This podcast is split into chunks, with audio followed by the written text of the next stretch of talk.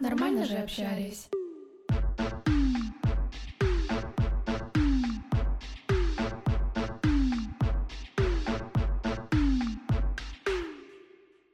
Всем привет!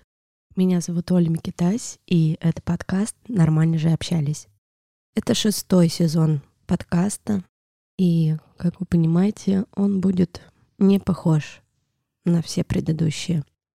Некоторые эпизоды подкаста я записала еще до событий 24 февраля. В них не было боли, в них не было слез, в них не было тревоги, в них была жизнь, и в них было много хорошего. И я хочу, чтобы они остались в этом сезоне, как воспоминания о том, что было раньше. Но также я должна сделать эпизоды, которые мы записали уже после 24 февраля. Некоторые из них дались мне очень непросто я находилась в максимально тревожном состоянии, и запись подкаста — это было единственное, что помогло мне остаться на плаву, что помогло мне жить, работать, воспитывать моих детей. Я очень надеюсь, что этот подкаст, именно шестой сезон подкаста, будет для вас максимально теплым, оберегающим. Мы вместе, мы рядом, даже когда далеко. Спасибо большое, что вы подписались на подкаст, что вы ставите ему оценки, оставляете комментарии. Для меня это все очень важно, и меня это очень сильно сейчас поддерживает. Спасибо большое. Давайте слушать. Сегодня у меня в гостях Аида Землянова, Аида юрист. Мы поговорим с ней о том, как обезопасить себя юридически в отношениях с мужчинами либо с женщинами.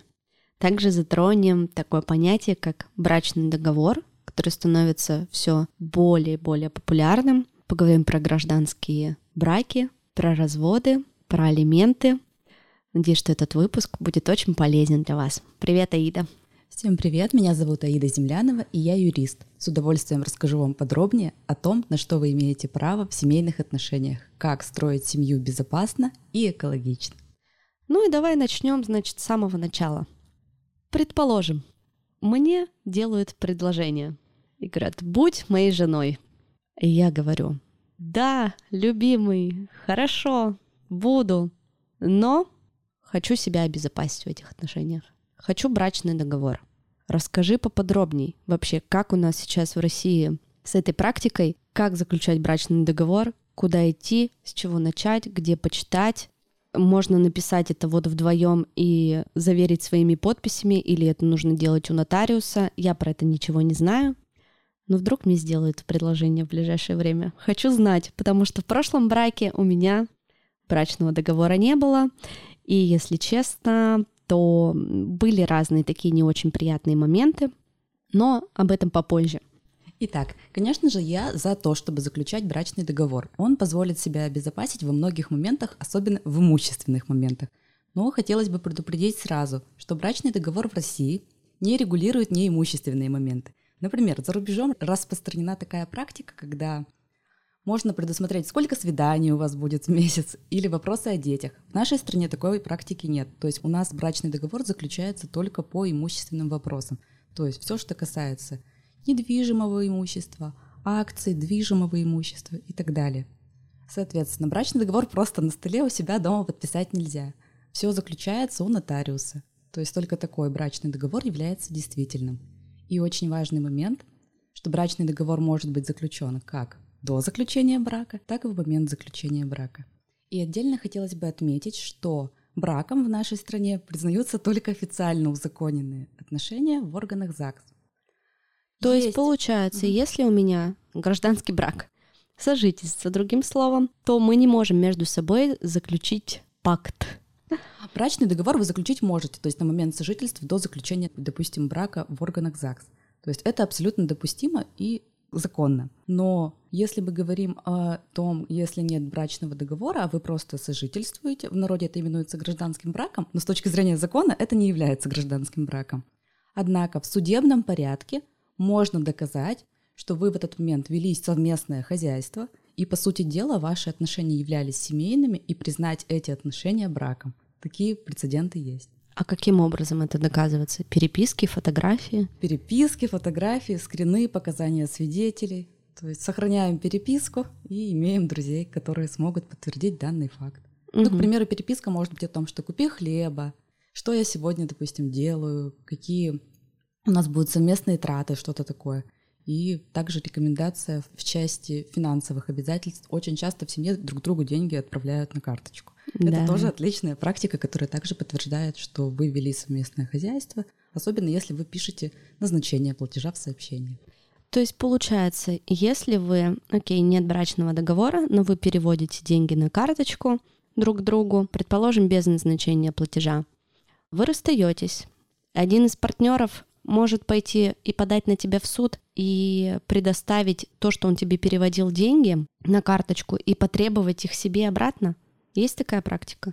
Были такие судебные процессы, когда один из партнеров направлял денежные средства без назначения платежа и потом взыскивал со второго партнера как неосновательное обогащение. То есть, иными словами, что между сторонами не заключен договор, и эти деньги не были подарком, то есть договором дарения тоже не являлись, и, соответственно, у второй стороны возникает неосновательное обогащение.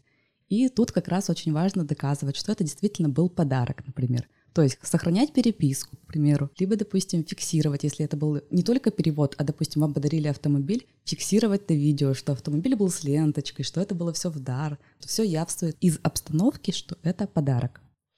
Но мы же такие в реальном мире живем и понимаем, что когда, например, у нас начинается отношение, конфетно-букетный период, любимое, что ты делаешь, чем ты занимаешься, любимая отвечает, да что-то мне грустно, и он ей плюс 100 тысяч на карточку переводит, не грусти, любимая. Ты такой, спасибо, дорогой. Это реальный пример. Проходит полгода, и он говорит, а, пожалуйста, 100 тысяч обратно верни на карточку, которую я тебе отправлял когда мы были очень влюблены. И ты такой, блин, да это же вроде подарок был.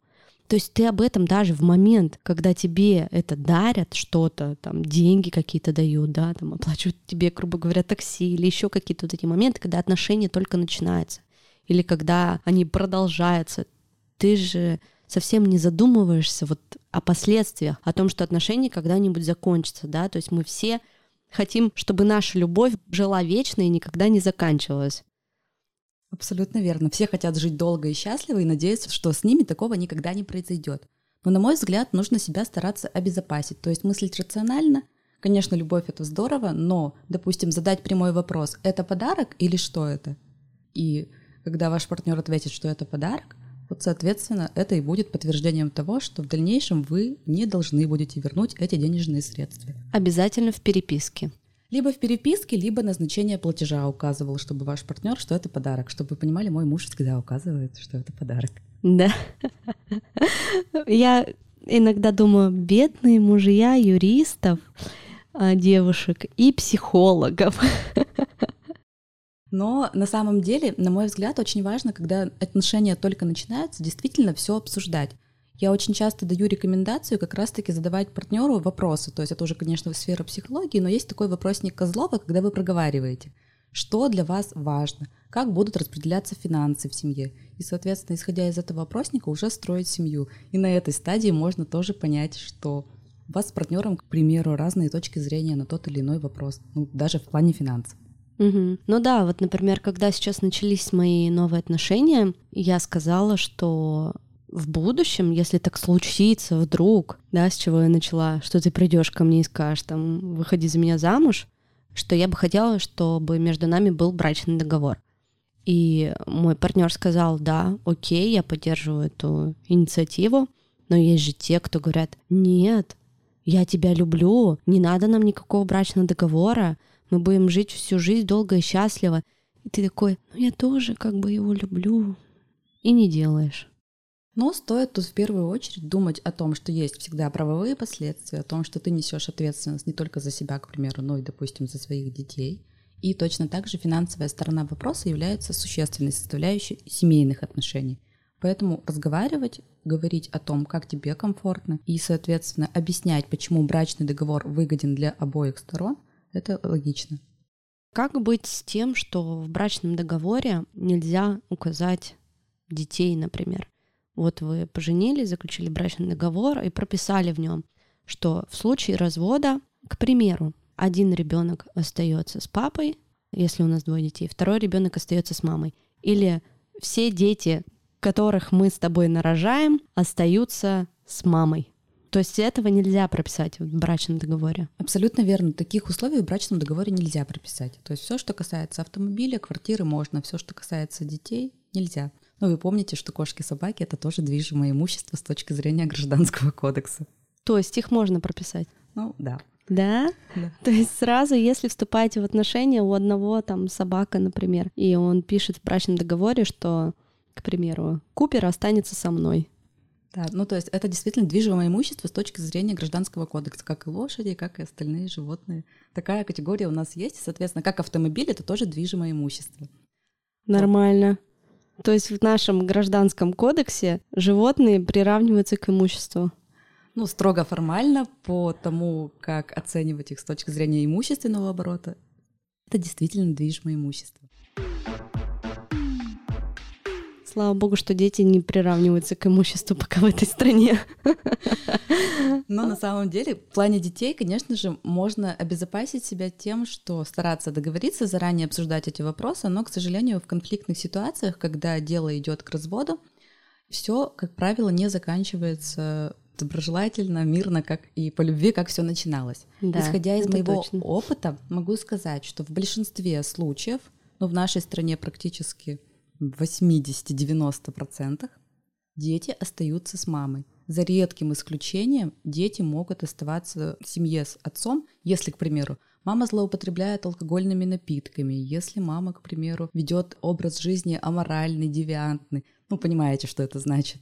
То есть злоупотребление наркотическими веществами, склонность к привлечению к административной ответственности. Суицидальные какие-то наклонности. Абсолютно верно. То есть в такой ситуации действительно в целях обеспечения безопасности детей можно их оставить с отцом, может суд пойти таким путем. Но в большинстве случаев, конечно же, дети остаются с мамой. Но мы знаем такие случаи, когда это все фабрикуется со стороны мужчин. И я неоднократно слышала такие истории при разводе своих знакомых, что мужья им угрожали, что подкинут им наркотики, чтобы их лишить родительских прав, или что заявят, что они бухают или употребляют наркотики, что они заберут впоследствии у них детей. Это тоже часто встречается. К сожалению, да, угрозы в таких ситуациях распространены, но бояться не стоит. То есть обезопасить себя можно чем? Во-первых, все должно быть документально подтверждено. То есть если склонность, допустим, к суицидальным способностям, должны быть факты фиксации на скорой помощи, к примеру, либо, допустим, обращение в психиатрический стационар. Вот я уже говорила, что есть такая возможность помещения лица принудительно в психиатрический стационар в порядке КАС РФ. То есть лицо, которое представляет опасность для себя, либо для окружающих, принудительно помещается, вызывается скорая, потом проводится судебное заседание в психиатрической больнице, и лицо могут принудительно определить на лечение. Но это же и муж может сделать с тобой. Конечно, но в психиатрической больнице есть компетентные врачи, которые хорошо разграничивают между собой, чем отличается, допустим, пограничное психическое расстройство от шизофрении. То есть это все легко определяется. И если нет признаков агрессии, нет признаков опасности для себя или для окружающих, то никто задерживать, конечно же, не будет. Это же все решается в судебном порядке и по человеку, который тоже участвует в этом заседании, все видно. Ты знаешь, мы с тобой в Екатеринбурге, тут недавно такая история гремела. Случилась она со знакомой моей сестры, что мужчина забрал ребенка, по суду ребенок достался матери, он забрал его в принудительном порядке, просто приехал и из квартиры выдернул. Прямо в том, в чем она была, там девочки, по-моему, ну, совсем мало лет, по-моему, годика 4 или 5. А на тот момент женщина была беременна, уже от другого мужчины, они жили вместе, ждали общего малыша и вот с малышкой. А ее партнера, как бы отчима этого ребенка, посадили в СИЗО. Сейчас уже не знаю, на какой стадии этот процесс, но вот буквально там месяца 3-4 назад вот реальная история. У меня волосы были от этого дыбом. И его посадили, потому что дочка маленькая дала показания что якобы он до нее домогался. И в итоге мама поговорила с дочерью, и дочка ей говорит, что ее папа заставил это сказать. Настолько запутанная история, и они встречаются, и они реальные. Ребенок, которого заставили сказать там за покупку игрушки, по-моему, что до нее якобы домогается отчим, хотя такого не было, реально по факту не было. Сейчас этот человек сидит в СИЗО. А, как мы все знаем, это одна из самых страшных э, статей у нас в России. С педофилами в тюрьме вообще не разговаривают. Если я ошибаюсь, то ты можешь меня поправить. Да, Оля, абсолютно верно. На самом деле сексуальные действия в отношении несовершеннолетних в плане мест лишения свободы — это самое неприятное, что может случиться с человеком. И действительно, обвинение и постановление о возбуждении уголовного дела выносится на основании заявления несовершеннолетнего. То есть, если несовершеннолетний скажет, что были такие действия, то, как правило, очень быстро выносится такое постановление, что дело возбуждено, соответственно, сразу же идет в ход. В этой ситуации, конечно же, проводится беседа, то есть э, несовершеннолетний допрашивается в присутствии психолога обязательно. И, как правило, психолог может повлиять и действительно определить, было ли такое деяние на самом деле, имело ли оно место. В этой ситуации действительно я бы порекомендовала, конечно, провести беседу с психологом и, соответственно, заявить о том, что таких действий не было. И это делать нужно как можно в сжатые сроки. А психолог может быть независимым или психолога тоже предоставляет система? В рамках системы приходит психолог, который приглашенным экспертом является в рамках УПК.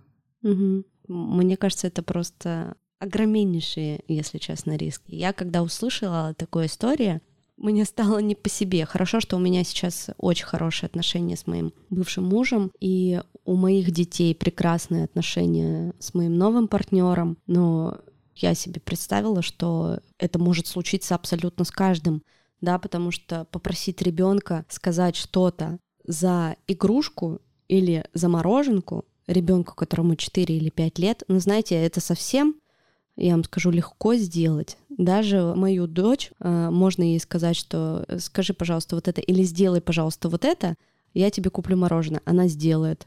Реально это так работает детский мозг, просто он очень подвержен вот этому вот шантажу, и получается, это ты абсолютно находишься ну, в супер небезопасном состоянии.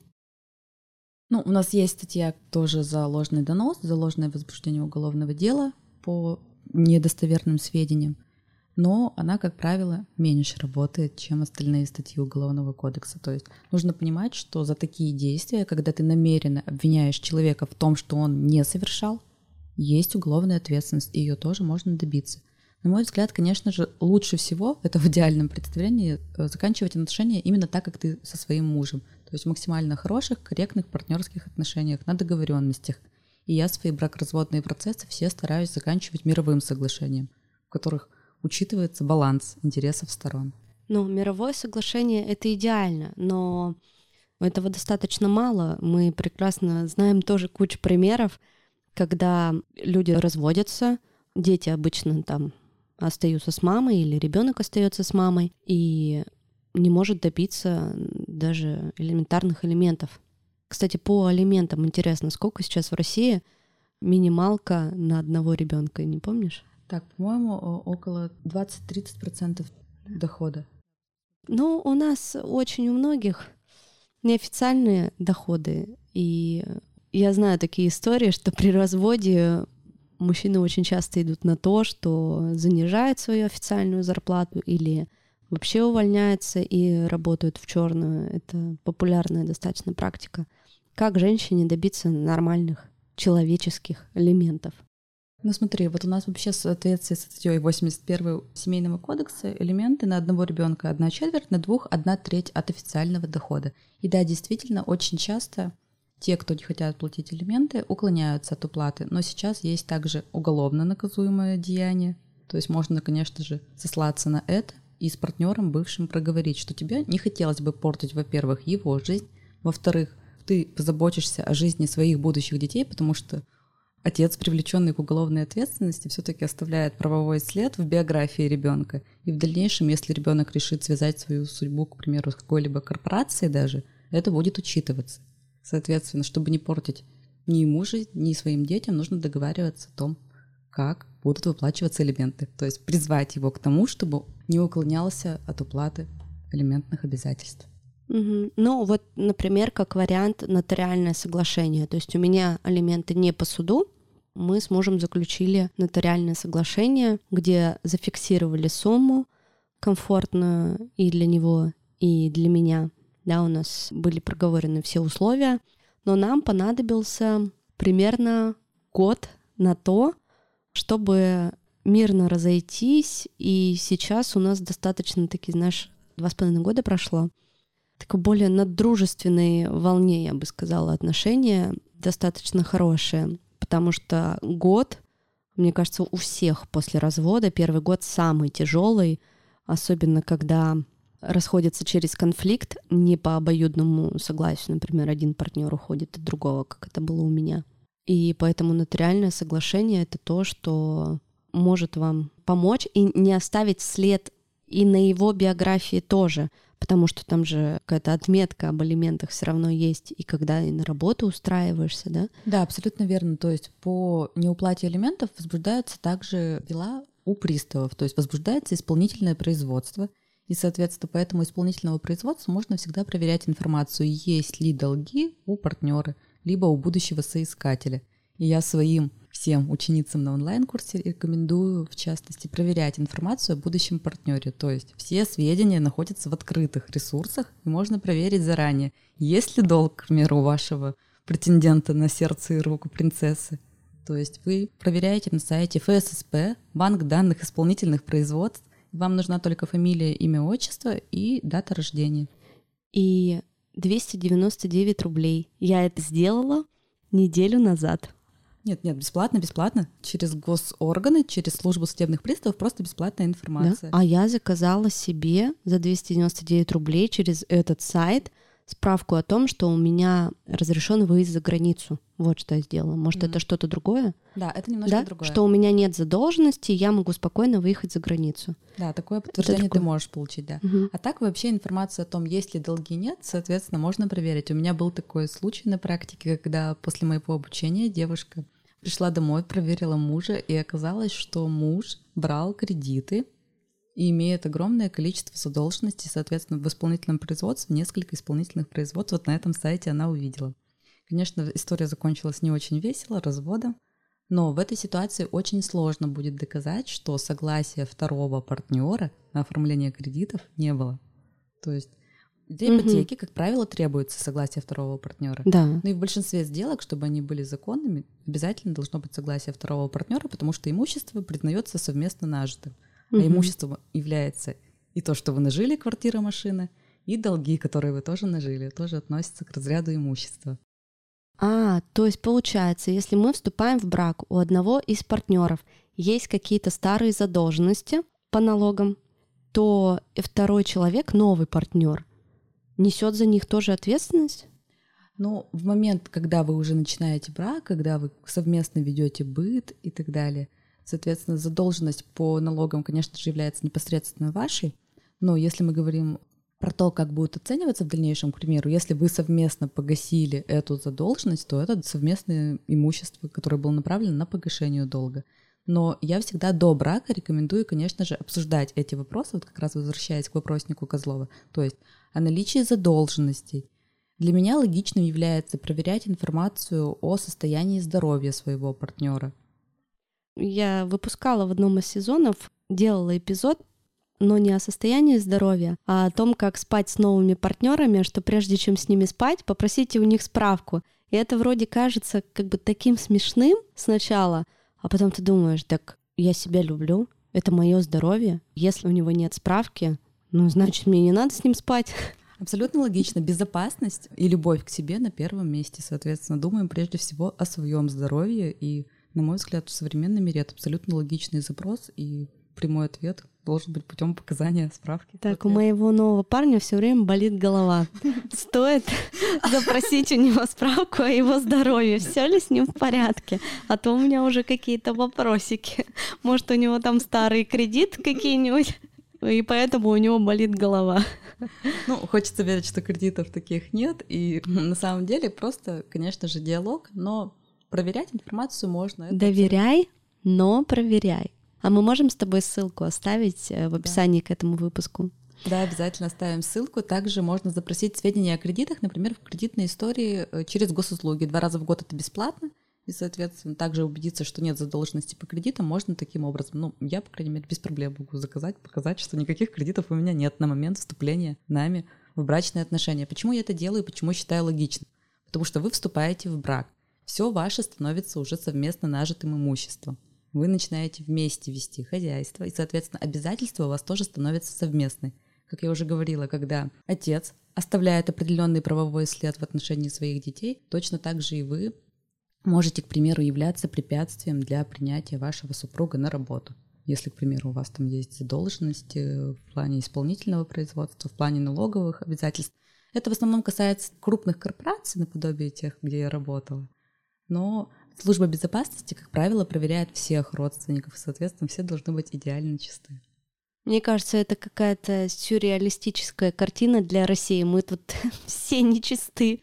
У нас у всех есть какие-нибудь свои такие моментики. Скелетики. Скелетики в шкафу. Да-да-да. Как вот эта вот распространенная тоже история, что проходит время, ребенок вырастает, и, например, папа платил алименты ему до 18 лет, и после 18 лет папа подает в суд на ребенка на то, чтобы ребенок выплачивал ему алименты. Это вообще реально? Я просто много откуда это слышала, что это есть, но реальных примеров нет.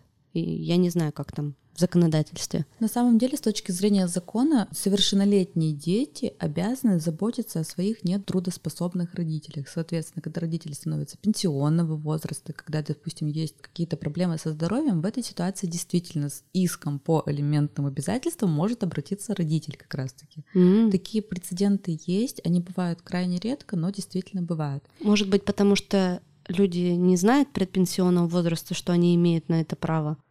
Возможно. Еще, как правило, с чем связано, что редко подают такие иски, потому что в большинстве случаев дети добровольно несут какие-либо обязанности. Но если вы хотите обезопасить себя и своего ребенка от подобных исков в дальнейшем, то, соответственно, подумайте о том, нужны ли вам сейчас элементные обязательства. То есть, получается, это только работает как бы перекрестно. Если один из родителей платил алименты ребенку, то он может подать потом, чтобы ребенок ему выплачивал алименты. Если не было алиментной истории, то не будет такого, да? Смотри, помимо того, что не было уплаты элементов, нужен еще второй элемент — это принудительное лишение прав. То есть, соответственно, доказывать, что второй партнер, а второй родитель не выступает в качестве родителя, не несет никаких обязательств, не принимает участие в воспитании ребенка. Это все доказывается и в принудительном порядке лишается прав. И в такой ситуации в дальнейшем родитель не имеет права на получение элементов от ребенка. Поняла. Если семья, значит, полная, алиментов никаких ребенок не получал, то и родитель не может подать на алименты. Правильно? Ну, если еще лишен родительских прав отец. Нет, а если вот семья полная, никто не лишен, никто алиментов не платил, ничего не было, никакой этой истории.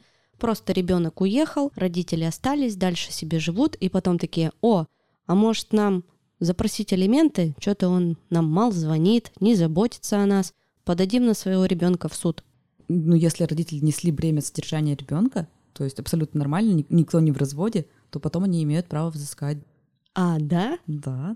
Если это нормальная полная семья, да. если все несли свои обязательства, да, то... не было никаких элементов, разводов, ничего. Все, ребенок 18 лет ушел, уехал, перестал родителям звонить. Но потом пенсионеры имеют право, или те, кто, допустим, имеют основания для получения, имеют право обратиться за алиментными обязательствами. Вот какое количество людей из тех тысяч людей, которые слушают этот выпуск, знали об этом? Я не знала. Я реально думала, что можно только перекрестно подавать в суд. Ну, например, если родитель платил алименты ребенку, то потом родитель может подать на алименты ребенку. А оказывается, что вообще алиментной истории могло не быть. Ну да, абсолютно верно. То есть, смотри, Офигеть. это по тому принципу очень логично, что если родители о вас заботились, Конечно. они давали вам финансовую помощь, Конечно. моральную, материальную, любую поддержку. Учебу оплачивали, я не знаю, еду. Он я там своих дочек полностью содержу. А потом они скажут тебе в 60 лет, а у тебя в это время Альцгеймер, что Извини, дорогая, мы не хотим тебя финансировать. И вот в этой ситуации, конечно, закон как раз и работает на защиту того человека, который имеет на это право. То есть родитель, который, допустим, не трудоспособен. М, А если трудоспособен? По возрасту смотрится, пенсионный или нет. Мгм. Здорово, интересно. Скажу об этом своему дедушке.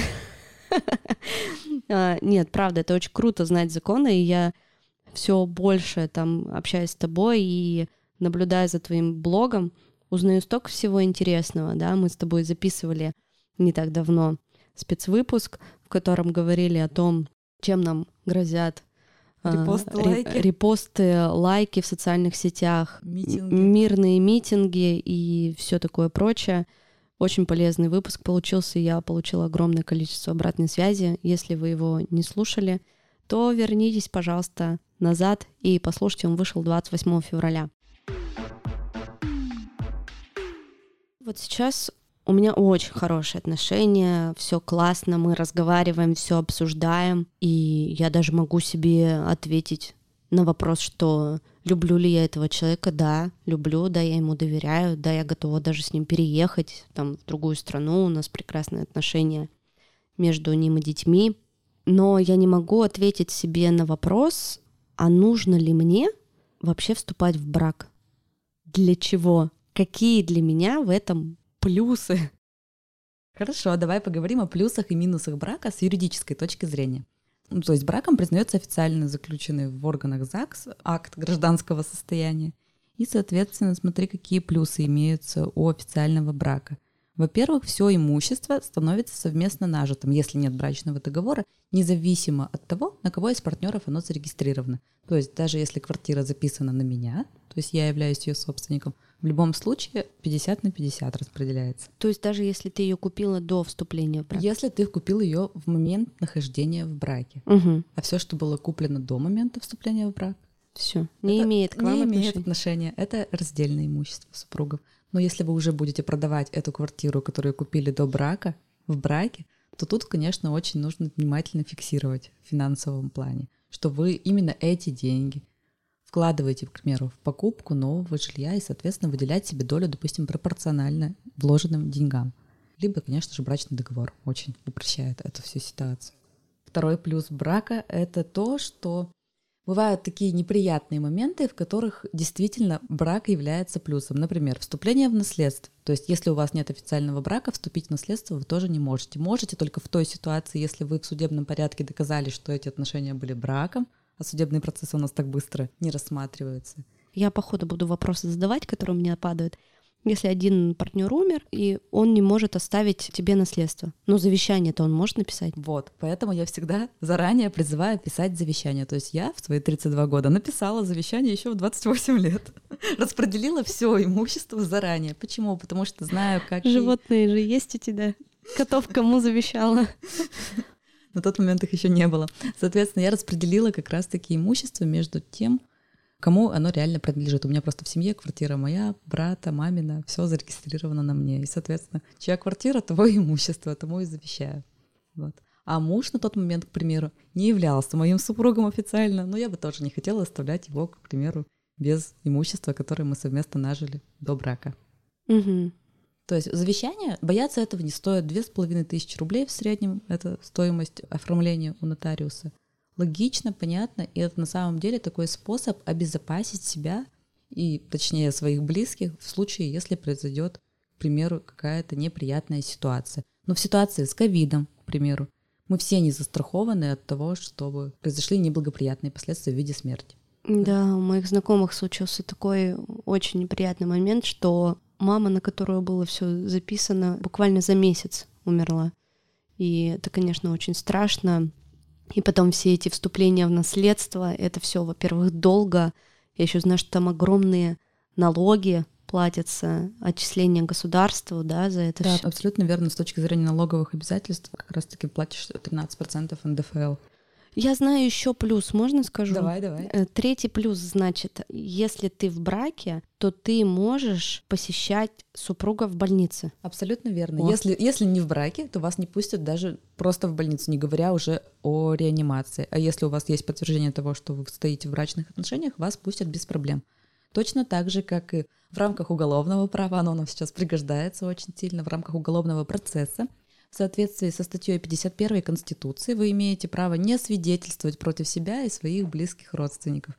Соответственно, при предъявлении к вам вопросов или когда вы становитесь свидетелем, вы имеете право говорить, что я ничего не знаю, ничего не видел. То есть это абсолютно законно, потому mm-hmm. что это ваш близкий родственник.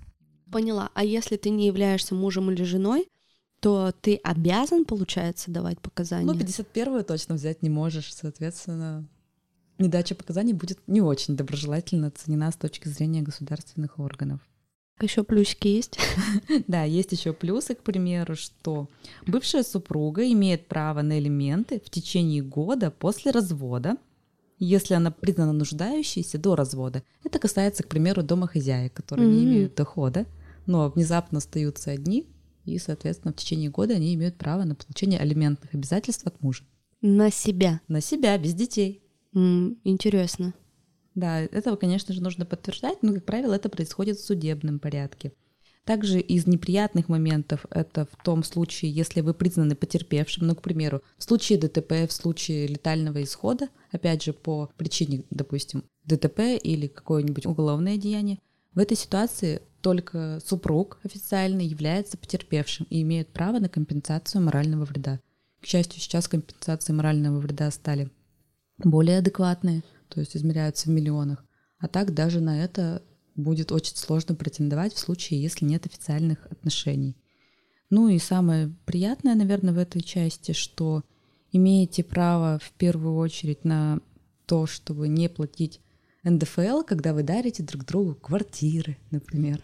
Если ваш супруг подарил вам квартиру, то вы не оплачиваете налог 13% со стоимости квартиры. Mm, интересно. Что-то очень много плюсов, конечно, отступления в брак, и я, наверное, задумаюсь об этом. Окей, минусы. Mm. Я бы сказала один минус, который мне первый пришел в голову. Это то, что, например, все, вы уже вступили в брак, все у вас хорошо, любовь, морковь, и муж там или жена берет тихонечко кредиты и не рассказывает про них никому. Ну, там что-то мутит, какие-то мутки. Или займы или что-нибудь, какую-нибудь долговую яму залез, ну, какую-нибудь блуду, короче. Жена несет ответственность за это. Правильно?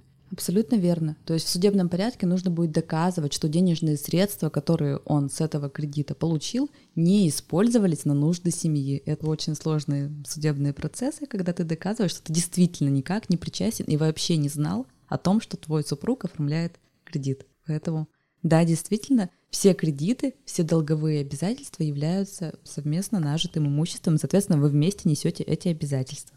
Ну, соответственно, если ты подписал как созаемщик, ну, ты несешь полную ответственность. Да, абсолютно верно. Угу. Поэтому, поэтому, как правило, лучше в качестве созаемщиков, либо, допустим, всегда говорить со своим партнером о том, есть ли какие-то кредитные обязательства. Угу. Ну и, соответственно, еще из таких минусов, что ты уже самостоятельно не можешь распоряжаться имуществом, даже если оно зарегистрировано на тебя. Чтобы сделка была законная, вторая сторона сделки имеет право потребовать согласия супруга на ее совершение. То есть, смотри, я не могу продать квартиру, которая зарегистрирована сейчас на меня, без согласия моего мужа. Угу. Интересно. Точнее, если бы я могла, потом бы в судебном порядке можно было сказать, что второй супруг не знал о том, что я ее продаю, к примеру, и, соответственно, спорить данную сделку. Ну, то есть у, у покупателя были бы потом сложности. Поняла. А это вот недавно история была. Анджелина Джоли и Брэд Питт. Не читала? У них был какой-то во Франции, что ли, винная шали. Я могу ошибаться немножко, но суть понятна. Короче, у них было там винное хозяйство. Uh-huh. И оно им принадлежало, Джоли и Питу. Во время развода дали друг другу обещание, что, значит, не будут продавать свою долю там третьим лицам. И в итоге Джоли продала свою долю, и сейчас Пит собрался с ней судиться за то, что она свою долю продала. Тут у них вообще еще, наверное, условия брачного договора в первую очередь. Ну, у них-то точно есть брачный договор. 21 век на дворе Америка. Там да. это давно уже распространено. Соответственно, на мой взгляд, перспективы у Брэда Питта, вот исходя из того, что ты сказала, высоки выиграть этот судебный процесс. Но, как вы помните, юристы даже в нашей стране — это не бюджетное удовольствие. Угу. Сколько у нас в среднем стоят услуги юриста? Или зависит от услуги? Зависит от услуги, зависит от квалификации специалиста. Ну, ты вот супер квалифицированный специалист. Я прям тебе доверяю, жизнь свою могу доверить. Позвонить тебе, если меня вдруг, э, не дай бог, со мной что-то случится. Сколько стоит твоя консультация на рынке? Час консультации стоит 10 900. Угу. Но я всегда даю пошаговый алгоритм, чтобы было понятно каждому человеку и структурно, что делать, как делать, с чем идем, куда идем. Мне не хочется смеяться или иронизировать, но в связи с сложившейся вообще атмосферой вокруг, мне кажется, что в нашей стране выживут только юристы и психологи. Реально. Подкастеры не выживут. Журналисты, к сожалению, тоже. А вот у адвокатов, у юристов и у психологов, консультантов всегда будет работа. И у Елены Блиновской. Это ирония, если что. А еще есть минус?